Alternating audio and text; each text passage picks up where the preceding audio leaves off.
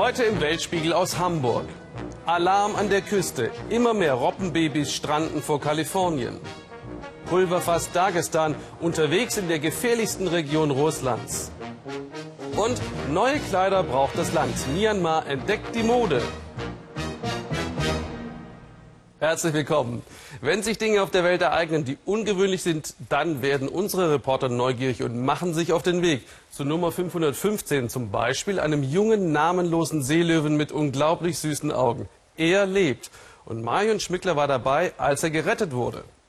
Viele andere sterben und Tierretter beschleicht eine furchtbare Ahnung. Könnte es sein, dass die hohe Radioaktivität, die aus dem japanischen Atommeiler Fukushima ins Meer gelangt, inzwischen an der US-Küste ankommt? Oder warum finden Sie so viele abgemagerte, völlig erschöpfte Seelöwenjungen an der kalifornischen Küste zwischen Santa Barbara und San Diego viermal mehr als sonst? Oder ist der Klimawandel daran schuld? Und wann trifft es den Menschen? Die Netze gut sichern, damit sie halten, wenn es schnell gehen muss. Peter Wallerstein nutzt die kurze Verschnaufpause. Er weiß, es dauert nicht lange, bis der nächste Anruf kommt. So oft wie in diesem Frühjahr war der Tierretter in all den 27 Jahren nicht unterwegs. Okay, thanks Lydia. Okay, bye. uh, Das war Lydia, eine der Rettungsschwimmerinnen aus Venice. Sie haben ein Seelöwenjunges gefunden. Da müssen wir hin.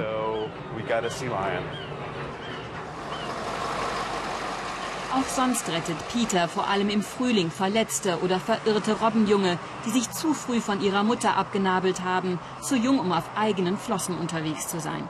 Doch dieses Jahr schlägt alle Rekorde. Auf diesen Felsen soll sich das Tier verkrochen haben. Kommt nicht zu nahe. Der Kleine sieht abgemagert aus. Man kann sogar die Hüftknochen erkennen. Tiere von solchen Felsen zu retten ist immer schwierig, für die Robben und für mich. Sie rutschen leicht in Spalten ab und auch ich muss aufpassen. Eine gefährliche Situation. Ein Weibchen, abgemagert zwar, aber immer noch ein Kraftpaket. Peter pirscht sich vorsichtig an. Der Biss von Robben ist zehnmal so stark wie der von Pitbulls. Am besten an den Flossen packen.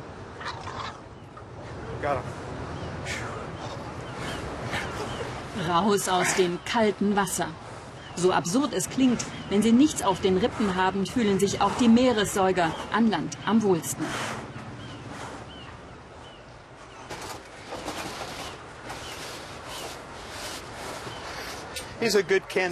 Ein guter Kandidat für die Seelöwenstation. Ich hoffe, Sie haben Platz. Tagelang dürfte das Junge allein im Pazifik umhergeirrt sein, ohne genug Fisch gefunden zu haben. Was ist los mit dem Meer, rätseln die Tierschützer. Sind die Tiere krank oder das Ökosystem?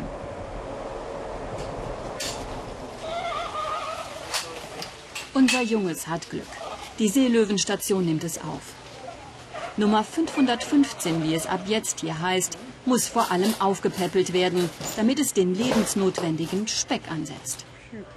Sonst landen hier 80 Seelöwenjunge im Frühjahr. Diesmal sind es schon 400. Und alle mit denselben Symptomen, erklärt mir David Bart, der Leiter der Station. Unterernährt, dehydriert, viel zu früh von der Mutter verlassen. Das hat es noch nie gegeben. Uns sind die Robben so wichtig, weil sie besonders sensibel auf Veränderungen im Ökosystem reagieren. Sie sind Säugetiere wie wir und sie fressen Fische, die auch wir essen. Wenn etwas nicht stimmt mit ihnen, dann könnten nicht nur sie, sondern auch wir Menschen betroffen sein.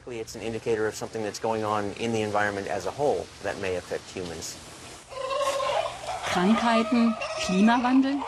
In der Umweltbehörde jedenfalls schrillen die Alarmglocken. Forscher sollen jetzt klären, ob die Reaktorkatastrophe von Fukushima auch im fernen Kalifornien ihre Spuren hinterlässt. Wir testen die Tiere auch auf radioaktive Strahlung. Wahrscheinlich ist das zwar nicht. Die Tiere sind hier geboren und können es nicht bis Alaska geschafft haben, wo die Radioaktivität früher auftreten würde. Aber wir wollen es in jedem Fall ausschließen können.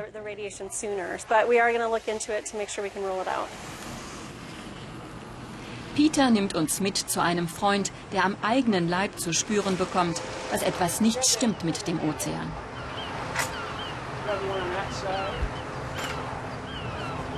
Stolz zeigt ihm Mike Spears, was er heute Morgen aus dem Pazifik gezogen hat. Zum ersten Mal seit Monaten wieder wunderbare Sardellen, das Leibgericht der jungen Seelöwen. Wir erleben das schon seit zwei Jahren.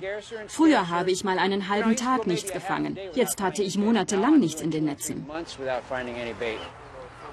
Ob giftige Substanzen aus Fukushima nach Amerika geschwappt sind, fragen sich die beiden. Mehr als 8000 Kilometer weit.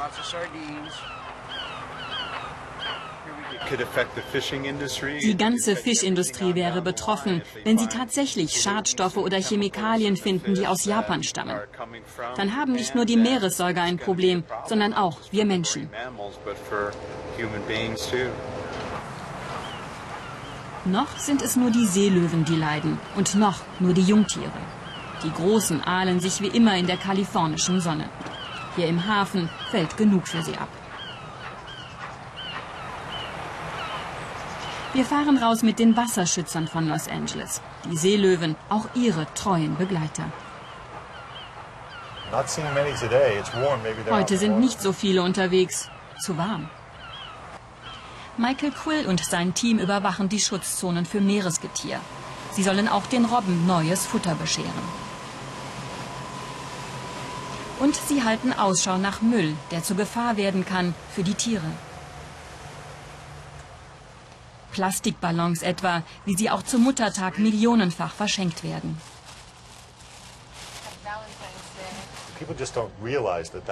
Den Menschen ist einfach nicht klar, was sie anrichten, wenn sie diese Ballons steigen lassen. Häufig landen sie im Meer. Meeressäuger und andere Tiere verfangen sich in ihnen, fressen und verdauen sie.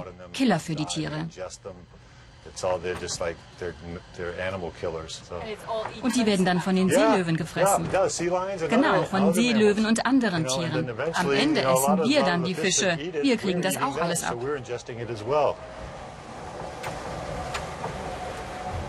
The heading is east of us at 146 yards. Ein Boot auf der Grenze zur Schutzzone. Michaels Team notiert, die Daten gehen an die Behörden. Der Mensch oft der größte Feind der Tiere. Uh, uh, wir betreiben Raubbau an der Natur, uh, nutzen das Meer als Müllhalde und Kühlschrank, aus dem wir uns bedienen. Aber die Symptome dieses Raubbaus kommen jetzt an die Oberfläche.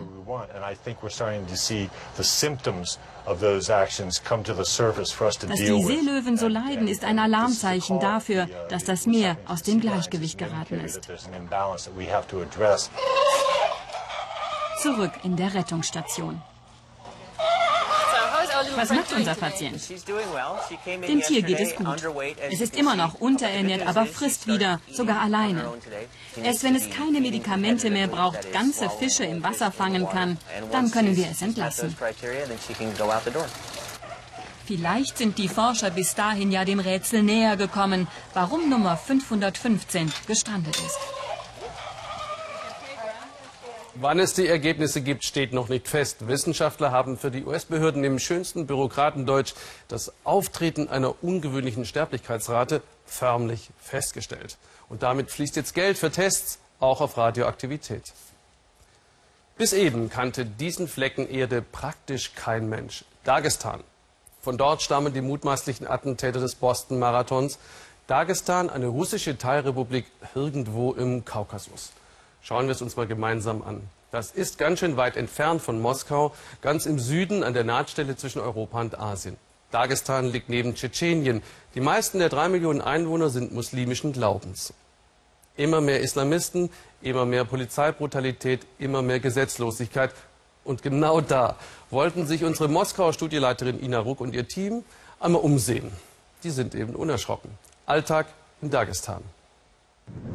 Wir sind in Dagestan im russischen Kaukasus. Eine wunderschöne Gegend, aber auch Russlands unruhigste Region. Jede Woche gibt es hier Terroranschläge oder Gegenschläge der Polizei. Unterwegs in die Stadt Buinaksk zur Familie Zeretilov. Es war nicht leicht, sie zu überreden, uns ihr Haus zu zeigen. Auch die Zeretilovs mussten extra herkommen, denn sie wohnen hier nicht mehr. Ihr Haus ist explodiert am 6. Mai. Die Nachbarin sieht das alles zum ersten Mal.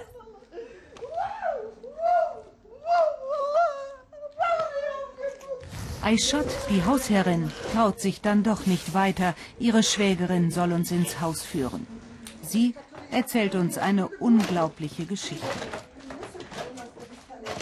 Am 6. Mai sei die Polizei da gewesen mit Durchsuchungsbefehl. Die Familie wurde rausgeschickt, das Haus weiträumig abgesperrt. Ein paar Stunden später flog es in die Luft. Man habe eine Bombe gefunden und die entschärfen müssen, stand dann im Protokoll. Der Vater wurde verhaftet. Er hätte einen Terroranschlag in der Stadt geplant, heißt es. Er soll die Bombe hier versteckt haben. Aber wenn nicht mal die Polizei sie entschärfen konnte, wie hätte er sie denn in die Stadt tragen sollen? Sie sagen, er hätte eine scharfe Bombe im eigenen Haus gehabt? Ja, das sagen sie.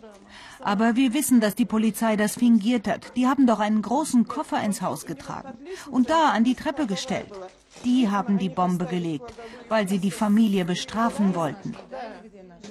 Das Zündkabel liegt noch in den Trümmern. Bestrafen, glaubt die Familie, wollte man sie für den Sohn, denn der ist seit einem Jahr verschwunden als Islamist im Untergrund. Seine Mutter Aishat hat das bis heute nicht verwunden. Wir waren entsetzt, als unser Sohn verschwand. Die Polizei weiß das doch. Wir waren so oft bei Ihnen, haben Sie angefleht, sucht ihn. Dazu seid ihr doch da. Verhaftet ihn, wir wären euch dankbar dafür. Jetzt tun Sie uns das an. Abschrecken soll das wohl. Das Haus der Zeretilovs ist nicht das einzige. Auch bei den Umarovs, ein paar Straßen weiter, war die Polizei. Auch hier gibt es einen Sohn, der im Untergrund sein soll.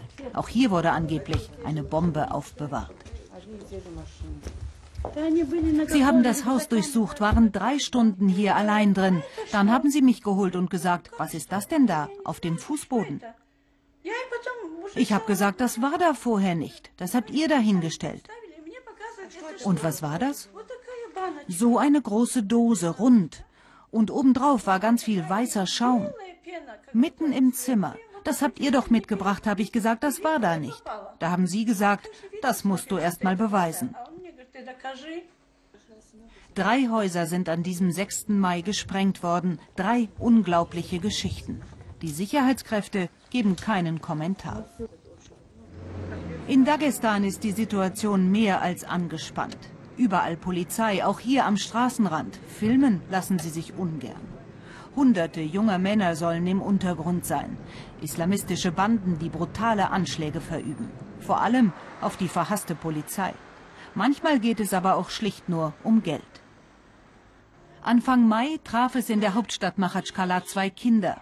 Der Sprengsatz lag vor einer Ladentür in einer bunten Schachtel.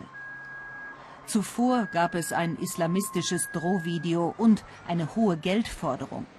Selbsternannte Gotteskrieger oder schlicht Kriminelle, die Grenzen verschwimmen.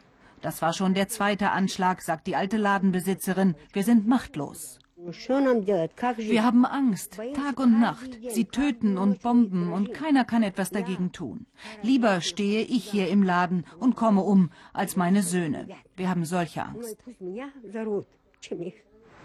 Mit der Angst leben hier alle. Fast wöchentlich geht irgendwo irgendwas hoch. In jeder Mülltonne kann ein Sprengsatz sein. Wir fühlen uns in ständiger Gefahr. Ich gehe raus, aber fast nie mit den Kindern. Du musst doch immer mit allem rechnen.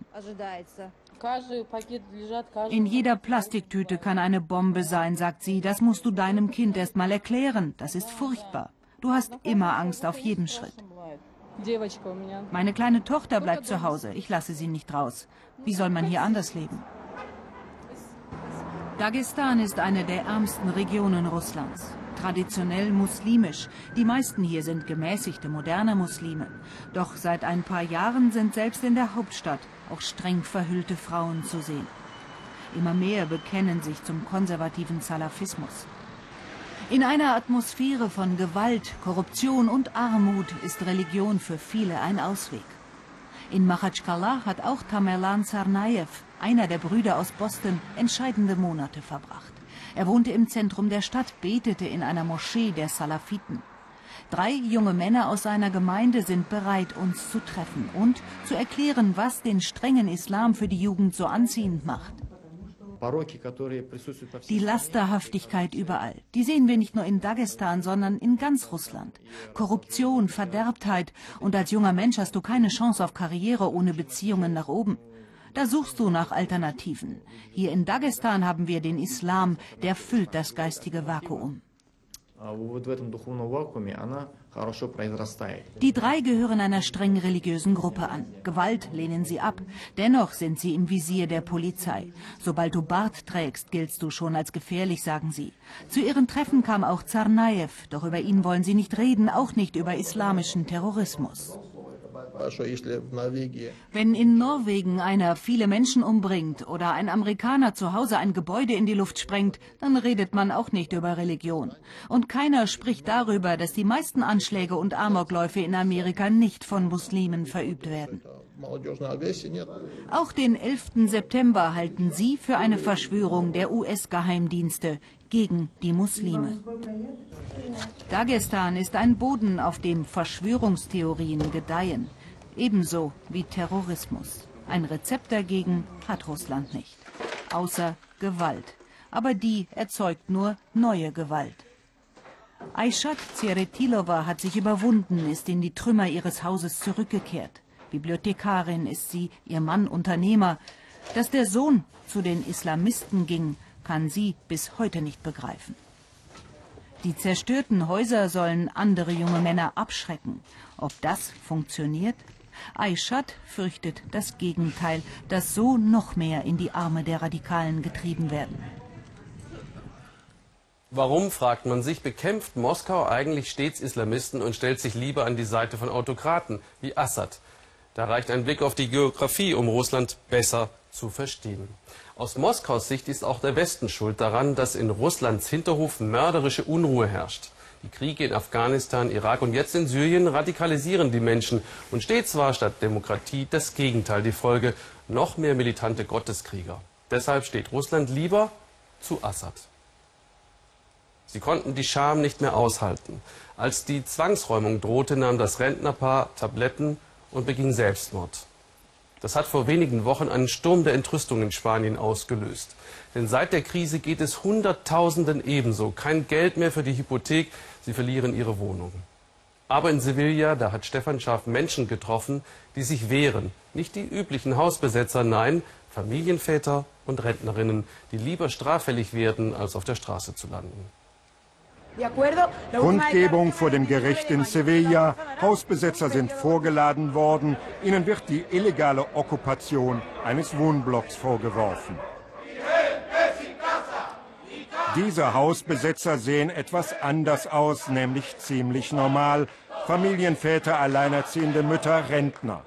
Was sie vereint, ist Spaniens Krise. Erst haben sie ihren Job, dann die eigene Wohnung verloren. Doch auf der Straße wollen sie nicht enden. Wir alle kämpfen für eine einzige Sache, sagt die Rentnerin Manoli, nämlich für eine Sozialwohnung mit niedriger Miete. Etwas anderes können wir alle nicht bezahlen.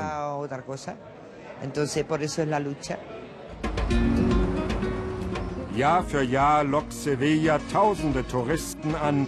Andalusiens Flair betört sie alle.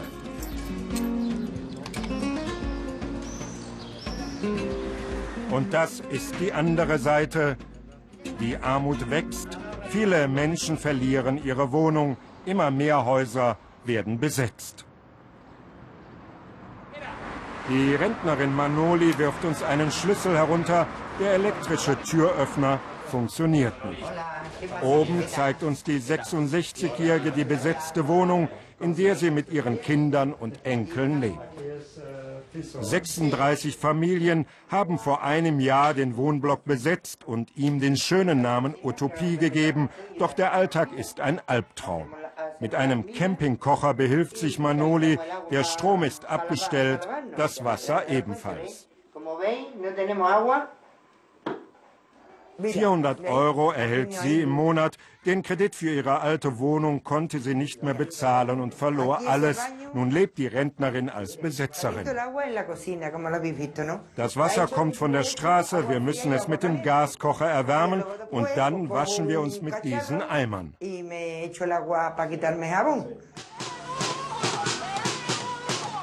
Im vergangenen Oktober rückten Gemeindearbeiter an, um in zwei Meter Tiefe ein Stück der Hauptwasserleitung zu entfernen. 20.000 Euro sollen diese Arbeiten gekostet haben. Die konservative Stadtverwaltung handle einfach zynisch, sagen die Besitzer. Die Verantwortlichen tun einfach alles Erdenkliche, um uns das Leben schwer zu machen und damit wir gehen. Hilfe gibt es keine. Aber wir machen weiter, so lange, bis ein Richter entscheidet. Nun holen sie sich das Wasser in Plastikkanistern von der Straße. Dort ist ein kleiner Brunnen errichtet worden. So ganz auf dem Trockenen wollte man die Betroffenen nicht sitzen lassen. Die finden das menschenverachtend. Spaniens Krise produziert extreme Gefühle wie Ohnmacht und Wut.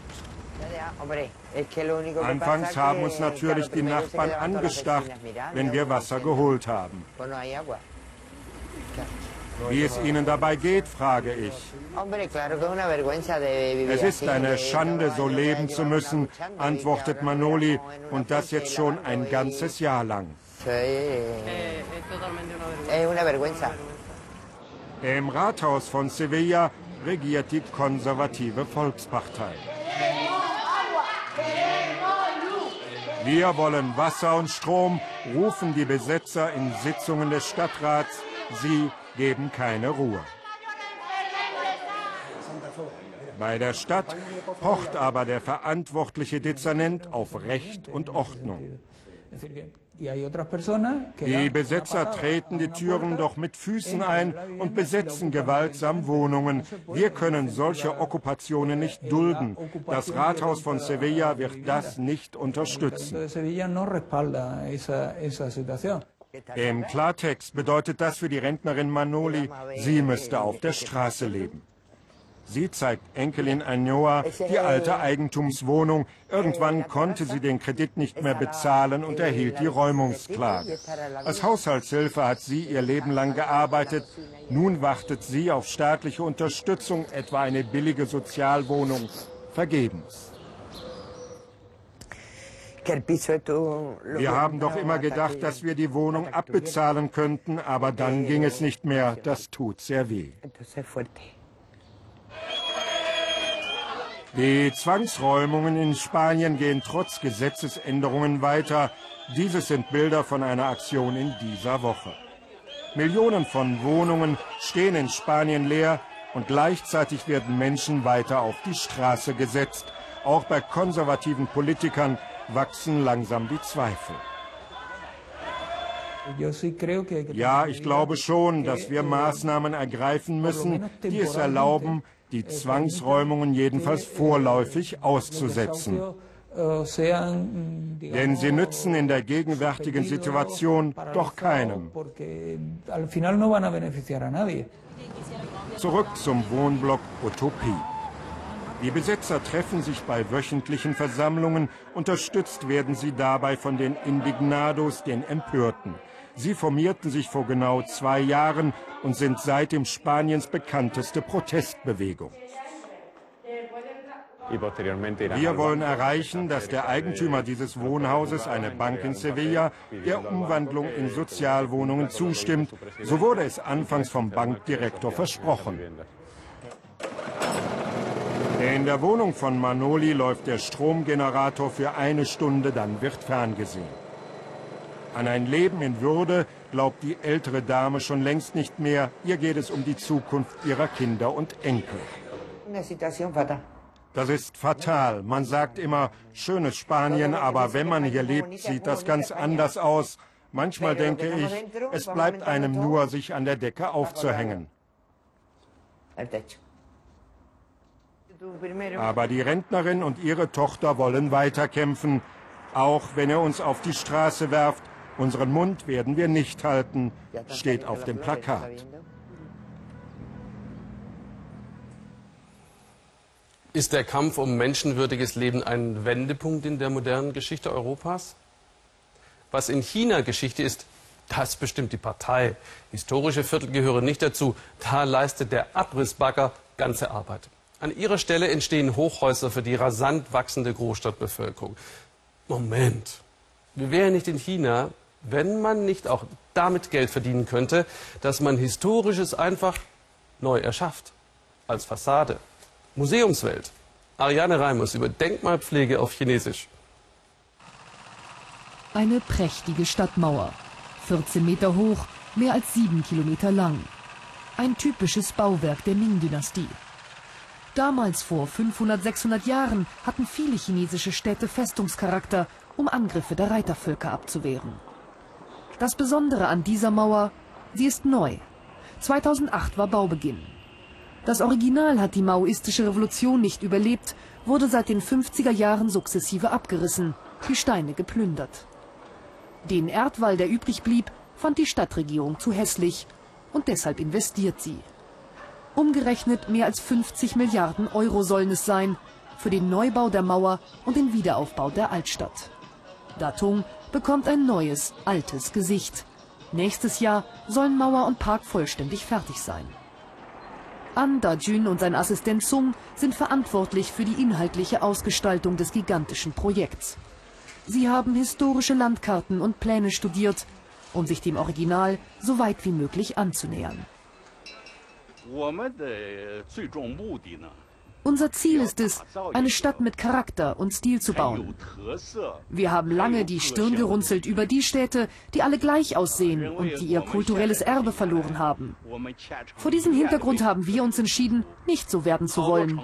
Wir glauben, dass die Seele einer Stadt in ihrer Kultur liegt. Die Stadt Datung liegt im Trend.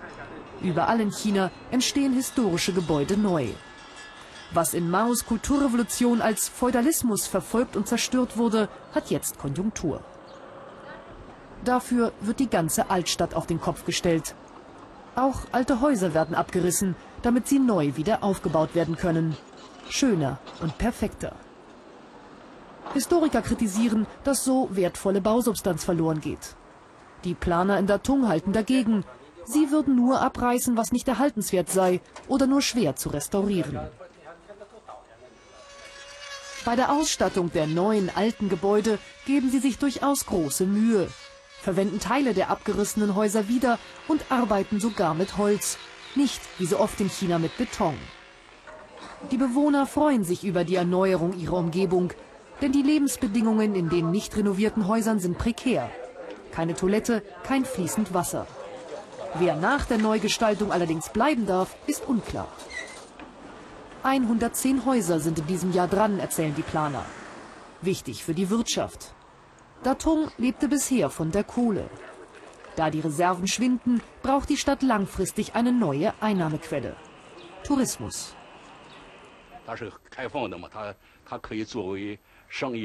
Diese Straßen hier werden für Geschäfte geöffnet, für kleine Läden. Und da hinten sollen Hotels entstehen, in den Hofhäusern. So stellen wir uns das vor.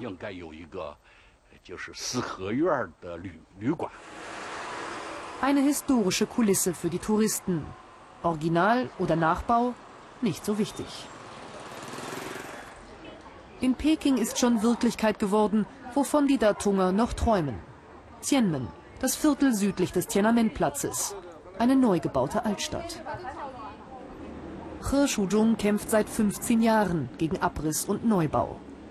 In diesem Viertel hat seine Organisation, die sich für den Erhalt des alten Peking einsetzt, verloren. Das Gassenviertel ist weg, gewichen einer seelenlosen Touristenecke.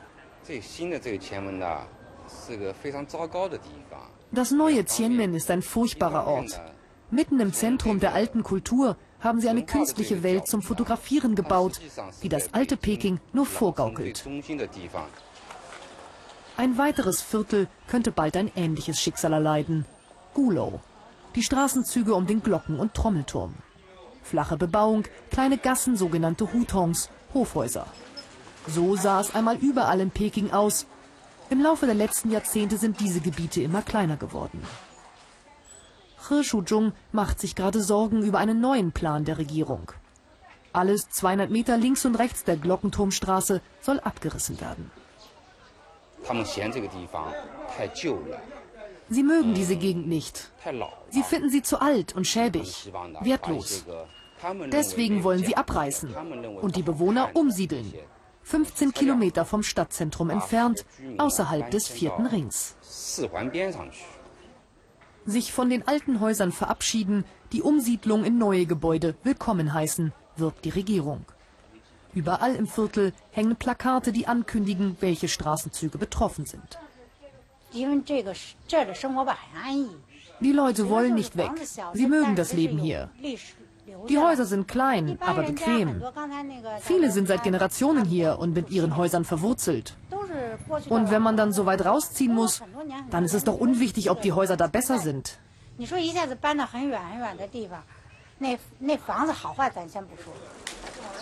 Die Regierung will mehr Touristen hierher locken. Auch in Peking ist das der Plan. Touristen bringen Geld. Dafür lohnt es sich auch, die alten Bewohner großzügig zu entschädigen. Und trotzdem haben noch nicht viele zugestimmt. Ein Hoffnungsschimmer für He Shuzhong und seine Gruppe. Diese sogenannten Symbole der Kultur Chinas, die sie bauen, sind doch alles Fake.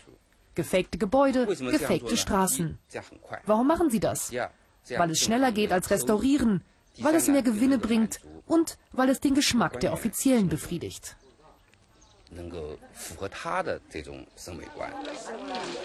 Und es sind nicht nur die Gebäude, die der Neugestaltung weichen müssen. Es ist auch die alte chinesische Straßenkultur, die so langsam verschwindet. Die Touristen der Zukunft sehen dann eine Fantasiewelt, so wie die Regierung sie sich ausgedacht hat. Nebenan aus Myanmar kamen in den vergangenen Monaten überwiegend positive Nachrichten, abgesehen von Kämpfen gegen Minderheiten im Norden. Jahrelang stand für die Menschen Überleben im Vordergrund, etwa in den billigen Textilfabriken der verlängerten Werkbank Chinas. Sie waren eingezwängt in ein quälendes Regelkorsett der Militärjunta. Doch seit die Demokratie in Mode kam, wird Mode selbst zum Ausdruck von Freiheit. Norbert Lübbers über junge Designerinnen, die die Grenzen austesten.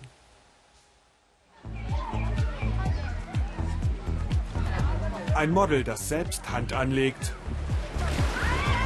Und ein Fotograf, der sich erstmal hinlegt. Fotoshooting im Stadtpark von Yangon. Das Ganze wirkt zwar noch etwas improvisiert, doch hier wird die neue Freiheit mit Haut und Haaren getestet. Der Wandel, ist auch in Myanmars Modeszene angekommen. Jetzt ist erlaubt, was vor kurzem noch unmöglich gewesen wäre. Die Chefredakteurin des jungen Modemagazins, gerade mal 30 Jahre alt. In diesen Zeiten des Umbruchs werden schnelle Karrieren gemacht. Jedes Fotoshooting eine kleine Revolution. Doch etwas Unsicherheit bleibt. Wie weit darf man gehen?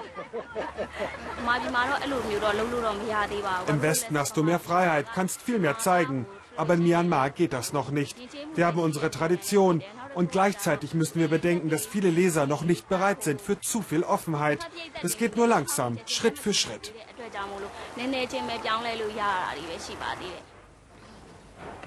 Der Wandel unübersehbar.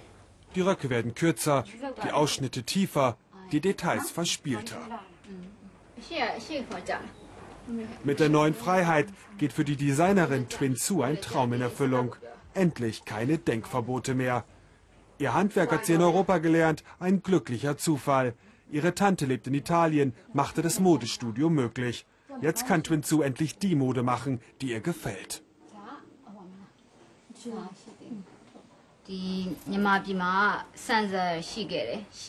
Vor zwei Jahren war es überhaupt nicht erlaubt, knappe Outfits in Zeitschriften oder Filmen zu zeigen. Die Pressezensur der Regierung hat das verboten. Als Designer konntest du deine Entwürfe überhaupt nicht richtig präsentieren. Nun können wir endlich frei denken.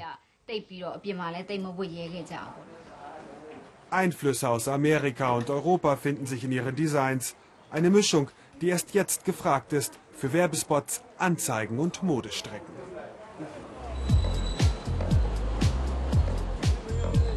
Das Straßenbild in Yangon war bisher vor allem von einem Kleidungsstück geprägt, dem Longji, dem traditionellen Wickelrock für Mann und Frau. Doch die Zeiten ändern sich. Myanmar im Wandel und auch die globalen Supermarken wollen dabei sein. 60 Millionen potenzielle Kunden, ein verlockender Markt. Von den Plakaten lächeln nun Frauen mit makelloser weißer Haut. Das, was anderswo in Asien angesagt ist, soll auch hier zum Schönheitsideal werden. Doch das Topmodel in Myanmars Modeszene bleibt vorerst eine andere. Aung San Suu Kyi, ihr Markenzeichen, traditioneller Longji mit schlichter Bluse. Ihre Röcke lässt sie unter anderem hier einkaufen, im Longji-Geschäft von Frau Mawet. Seit die Ikone der Demokratiebewegung wieder die politische Bühne betreten hat, brummt der Laden. Frau Nawet ist überzeugt, solange Aung San Suu Kyi die Geschicke des Landes mitbestimmt, steht der Longji noch lange nicht vor dem modischen Aus. Eines der beliebtesten Modelle. Aung San Suu Kyi hat es bei der Verleihung des Friedensnobelpreises in Oslo getragen. Ein Fotobuch als Beleg. Das überzeugt die Kunden. Sobald Aung San Suu Kyi diese Designs trägt, wird das von vielen Frauen kopiert. Und sogar junge Frauen tragen den Rock und die Bluse dann genauso wie sie. Das ist sehr, sehr edel. Auch Nachwuchsdesignerin Twin Su bewundert die Oppositionsführerin. Mehr für ihre Lebensleistung, weniger für ihre Mode.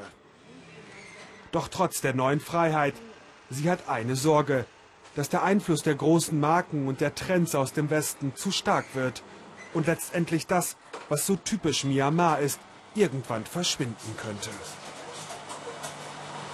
For me as a young designer, I als junge Designerin liebe ich es natürlich, die neueste Mode zu sehen. Aber ich will nicht, dass unsere Tradition verdrängt wird. Die Modetrends mit der eigenen Kultur mischen, sodass sich beides ergänzt. Das ist, was ich will. Ein schwieriger Spagat.